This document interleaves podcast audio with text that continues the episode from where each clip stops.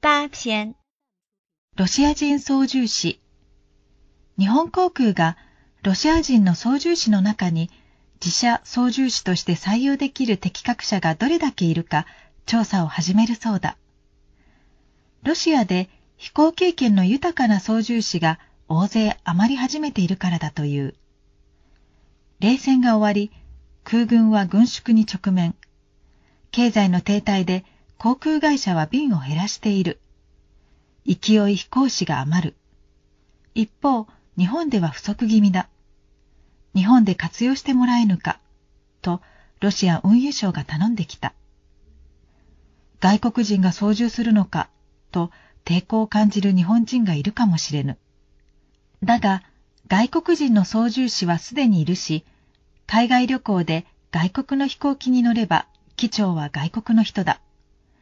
操縦士として優秀なら国籍は関係ないだろう。同じロシアの科学者たちを米国の AT&T ベル研究所を活用するという報道も興味深い。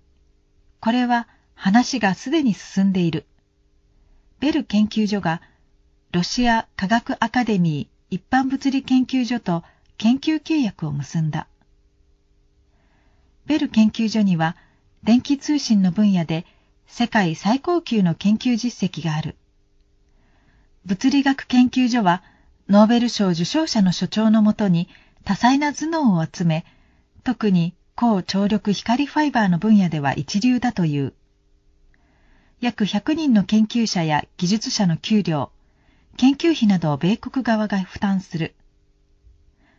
金による頭脳の分取り策と見る人もいるだろうが、国籍や民族にこだわらずに才能を生かす道を与え、投資する発想はさすがである。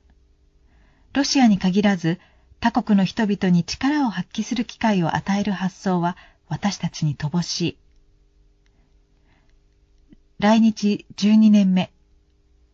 今年の医師国家試験に合格した張明哲さんは中国で医師だった。最初の3年間が今でも悔しいという。医師の経験を生かしたいと厚生省に問い合わせたが前例がないと全く相手にされなかったそうだ。大学や研究所などの責任者に外国の人を据えて何ら意図しない英国の社会を思い出す。